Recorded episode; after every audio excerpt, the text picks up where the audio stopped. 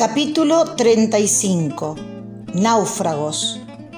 Era domingo de Ramos. En la misa íbamos a recordar la entrada triunfal de Jesús a Jerusalén poco antes de su crucifixión. Salí temprano de mi casa y fui hasta la iglesia al ritmo de la marcha de San Lorenzo, que canturreaba alegremente. Me sentía un soldado de la resistencia, como los hermanos de Filip, aunque mis armas eran la guitarra, que llevaba en bandolera, el amor y el Evangelio. A pesar de mis dudas, seguía decidida a entregar mi vida por la revolución del hombre nuevo.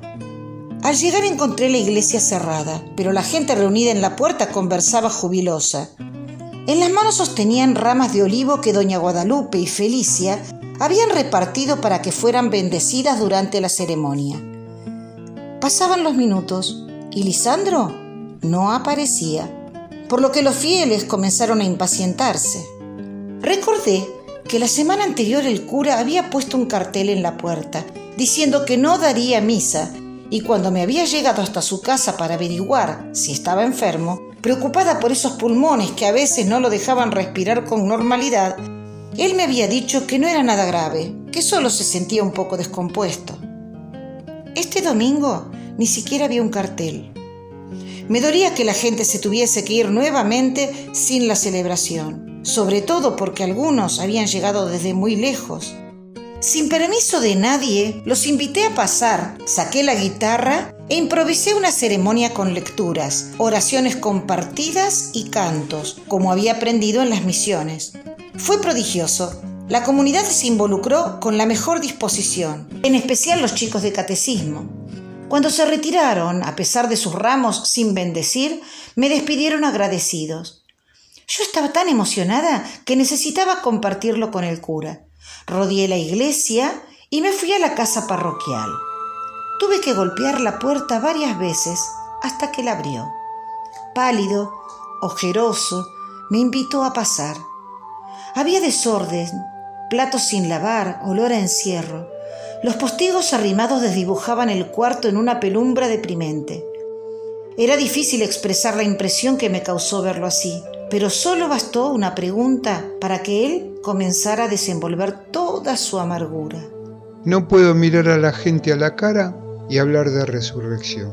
Hoy siento que Dios no existe. Así empezó.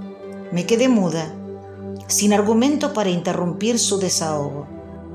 Habló del país, de la indiferencia del pueblo, de la hipocresía y de la injusticia, de su impotencia.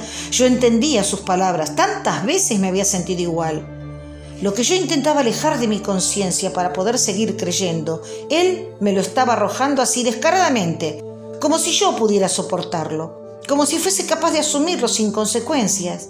A medida que Lisandro hablaba, los frágiles pilares de optimismo sobre los que se asentaba mi fe por esos días se iban desmoronando. Tuve la sensación de quedar como él, a merced de la intemperie, sumiéndonos ambos en una oscura noche. Un viento fuerte, patagónico, zamarreaba el postigo haciéndolo golpear rítmicamente como un latido. Nos vi sentados a la mesa y recordé la historieta del Eternauta, dos solitarios hablando de resistir. No encontraba palabras para remontar el dolor y el miedo al que su descargo me había arrastrado. ¡Qué vergüenza! dijo él en un momento.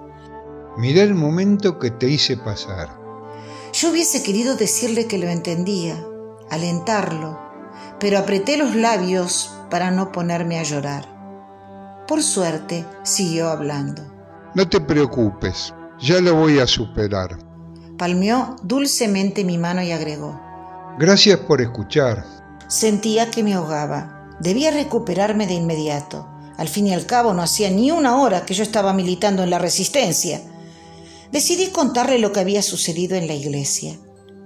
Al comienzo, las palabras salían forzadas, opacas, pero a medida que revivía las emociones, fui recobrando la alegría.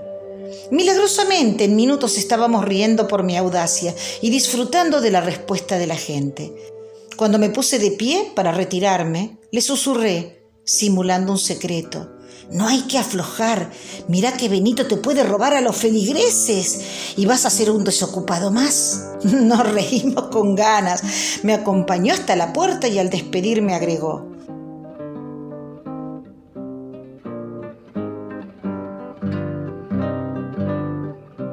Volví a mi casa sintiéndome ínfima. La sola idea de dejar de creer en Dios me aterrorizó. No quería ni podía quedarme sola, desarmada, al borde de la inexistencia. Cuando llegué a casa, Elena me esperaba para almorzar. El olorcito del estofado hecho especialmente para darme el gusto era una caricia. Y sin demasiada dificultad me puse a hablar de cualquier cosa intentando exorcizar mis miedos. Hoy me sacaste las papas del fuego. Parece que Dios anduvo por mi Yaleufú y se acordó de mí. El jueves santo a la tarde me encontré con los chicos de catecismo para recordar la última cena. Compartimos el pan con mate cocido. Hablamos de la amistad y el compromiso, la lealtad y la traición, la paz y el perdón. A medida que transcurría la charla, fui recuperando mi paz interior. Mis palabras sellaban las grietas que se habían abierto en mi fe. Los chicos se retiraron y yo me ocupé de cerrar los postigos y dejar todo en orden. Ya me disponía al regreso cuando quedé maravillada en la puerta de la iglesia frente al arco iris de ocres, rojizos y plateados desplegado en la cordillera. La puesta del sol enloquecía los colores. Ese paisaje era un verdadero acto de amor. Cuando por fin decidí emprender la vuelta, descubrí a María Inés Lascano acurrucada contra un árbol. Durante la clase me había llamado la atención verla peor que nunca. El olor rancio del humo y la suciedad acumulada, harapienta, el pelo tieso tan lleno de piojos y lendres que se los podía ver, y su tristeza. Me acerqué despacio y me arrodillé a su lado. Estaba agitada, temblorosa como un pájaro caído del nido. Le susurré si quería contarme algo, abrumada por su fragilidad. Me abrazó quebrada de angustia y comenzó a hablar con desesperación. No había rastros de la niña arrogante, solo un montoncito de penas. Mamá se trajo a casa un hombre que no me aguanta. Me dijo que me vaya a vivir con mi papá. Pero yo ya sé que él tampoco me va a querer ahí. Mi viejo es malo, es borracho y seguro me va a pegar. El llanto le inundó la boca y le sacudió el cuerpo. No podía seguir hablando. Entonces besé varias veces su frente, como si con mis caricias pudiera quitar su dolor.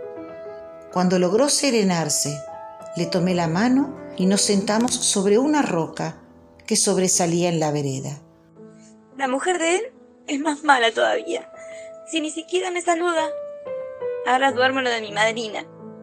Pero no me puede tener, no tiene plata. A mí nadie me quiere.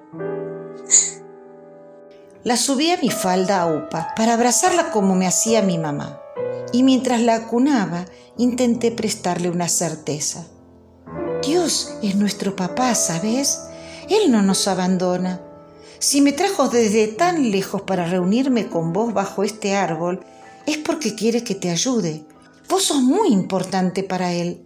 Mira, las montañas. Solo un amor grande como este cielo podría regalarnos un paisaje así. Inés secó sus lágrimas y comenzó a ver, como si descubriera el paisaje por primera vez. Sus ojos renegridos se clavaron en los míos, me escudriñaron, y dejando asomar una sonrisa nueva, llena de picardía infantil, me susurró. ¿Y para usted yo soy importante? No pude evitar abrazarla hasta que sus huesitos crujieron y riéndome le aseguré. Para mí, ahora sos lo más importante. Para demostrártelo, se me acaba de ocurrir algo. ¿Te gustaría venir a casa bien temprano mañana a la mañana para pasar el día juntas? Me miró con la boca abierta y al ver que yo hablaba en serio, una sonrisa blanquísima borró todo rastro de angustia y me respondió con un nuevo abrazo. Nos pusimos de pie, Con mi pañuelo le limpié la cara, donde las lágrimas habían dejado caminos sinuosos en la suciedad de sus mejillas, y se fue corriendo a contarle a su madrina. Al cruzar la calle, giró para ver si yo aún estaba ahí. Le tiré un beso con mi mano, ella me le devolvió y volvió a correr. Esa noche nos quedamos hasta tarde con Elena deliberando el episodio y urdiendo un plan. Íbamos a hablar con sus padres y de no surgir otra propuesta, yo pensaba pedirles que al terminar el ciclo escolar me autorizaran a llevarla a vivir conmigo hasta que las condiciones le permitieran regresar con su familia. A Elena le parecía una locura. Me habló de lo que diría mi mamá, de la responsabilidad, de que la nena no se iba a adaptar y bla, bla, bla. Pero yo estaba decidida.